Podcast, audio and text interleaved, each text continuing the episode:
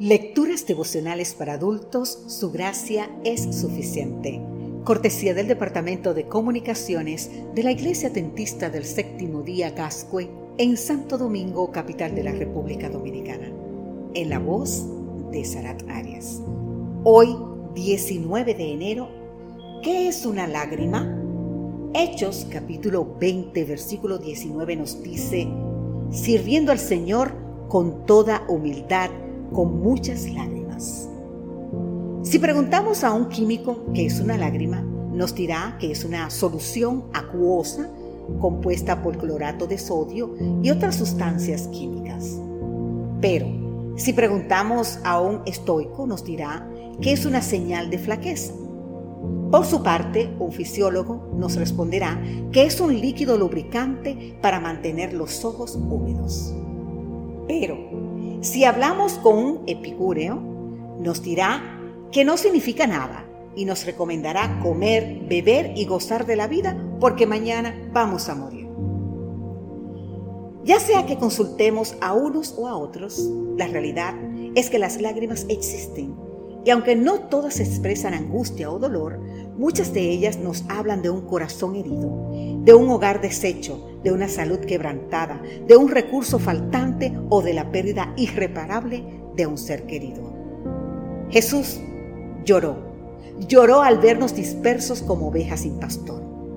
Pablo también derramó lágrimas, en realidad sirvió al Señor con lágrimas. Aunque enfrentó muchas dificultades personales, no se ve al apóstol derramar lágrimas por su propio sufrimiento.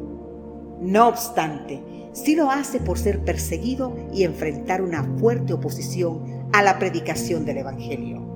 Y cuando se angustiaba por las personas que necesitan aceptar el mensaje de Dios y ser convertidas.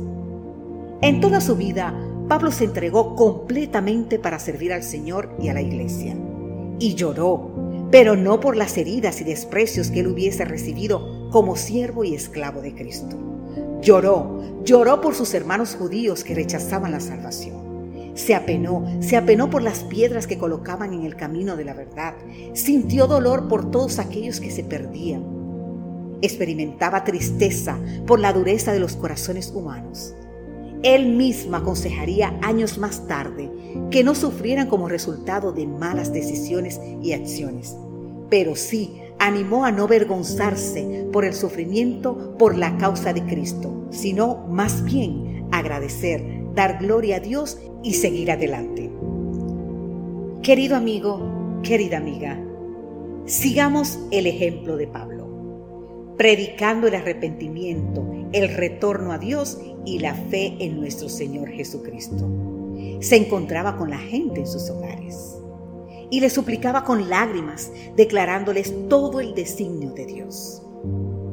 Irá andando y llorando el que lleva la preciosa semilla, mas volverá a venir con regocijo trayendo sus cabillas.